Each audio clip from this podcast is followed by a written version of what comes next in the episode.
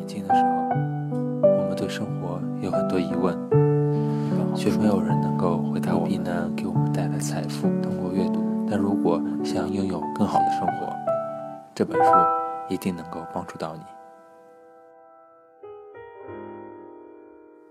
有读者问我，蔬菜应该生吃呢还是熟吃？其实蔬菜是生吃还是熟吃，并没有定论。烹调会破坏维生素、矿物质还有酶，但是能软化纤维质，让身体更容易吸收营养素。烹调其实能提高番茄的强效抗氧化物茄红素的吸收率。一小坨番茄酱其实不是什么坏东西。同时，水煮和蒸熟的胡萝卜、菠菜、菌菇、芦笋和卷心菜、青椒等蔬菜会比生吃吸收更多的抗氧化物。像胡萝卜素、阿魏酸就是在这些蔬菜里的很好的抗氧化物。煮蔬菜的缺点是会破坏维生素 C，所以我的建议是多吃点蔬菜。你爱吃哪一种都可以。那也有人问，平时我们可以随心所欲的吃吗？我的回答是，确实如此。尽管似乎有点违反直觉，但非断食日真的是没有禁止的饮食的，全都不设限制。在一周五天里不限制任何热量，我们可以随心所欲的来吃。你可以吃炸鱼薯条，吃烤马铃薯、饼干、蛋糕，这些都可以。伊利诺斯大学的研究发现，在解脱日里吃意大利面、披萨和炸薯条的志愿者，他们照样减轻了体重。不过尽管如此，也不要试图弥补断食日而拼命的大吃，在限制热量摄取一天之后，其实不会出现过量饮食的现象，这可能会令人意外。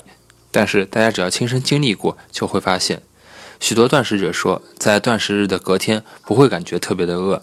不但如此，很多人还发现，一旦养成了轻断食的生活习惯，就不会再热爱那些已经喜欢了半辈子的高糖高脂食品了。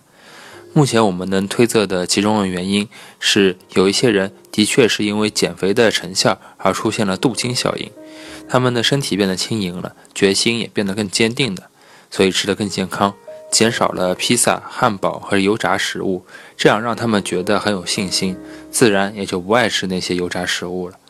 这样的生活方式同时改变了他们的心理状态。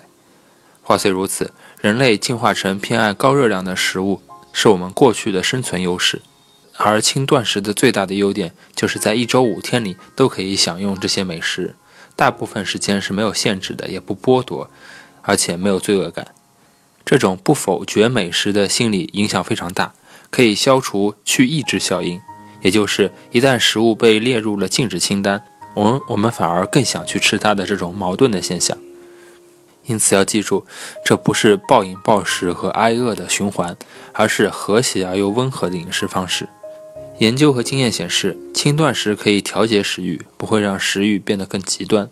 我们可以在非断食日狼吞虎咽，努力地将冰箱里的每一种口味的冰淇淋都塞进肚子，照样可以依靠那两天的断食来改善你的新陈代谢。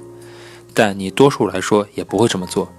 最有可能的情况是。你会保持一种温和、几乎浑然不觉、本能的留意热量的摄取。一旦偶尔为之的断食矫正了你的味蕾，你有可能发现自己会自然而然地偏爱健康的食物。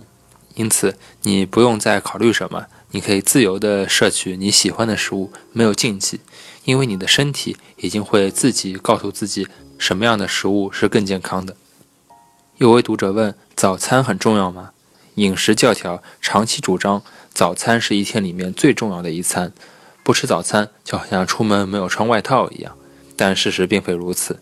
最近的研究显示，早餐的分量提高的话，午餐也会吃的很多，连带晚餐也会吃很多。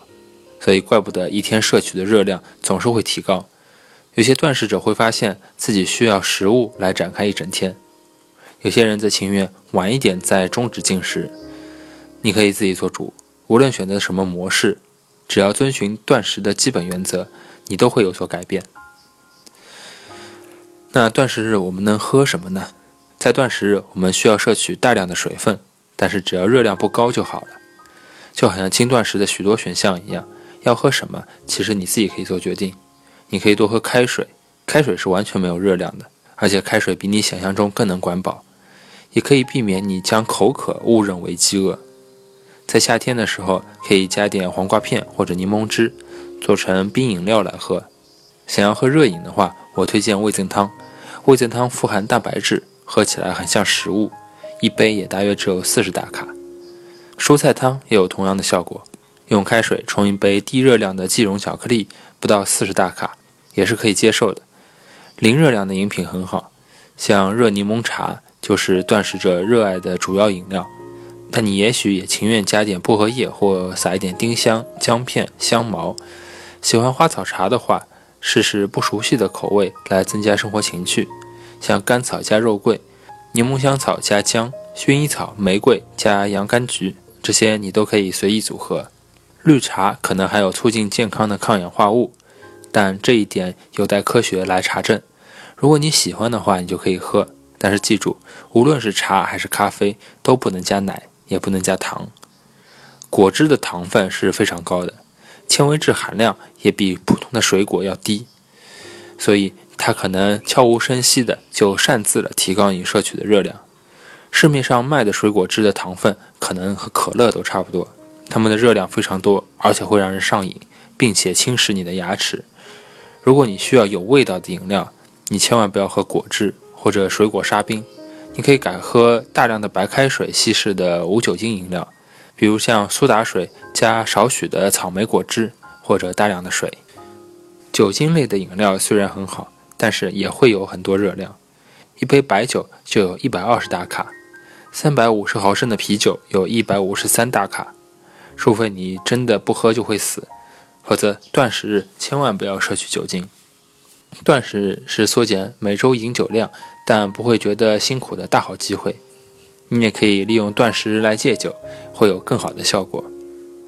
我也很喜欢喝咖啡，所以很多人会问咖啡因是不是适合断食日。越来越多证据显示，喝咖啡其实不必有罪恶感，因为咖啡有益健康，而且可以协助避免大脑老化，改善心脏健康，减少肝癌和中风的风险。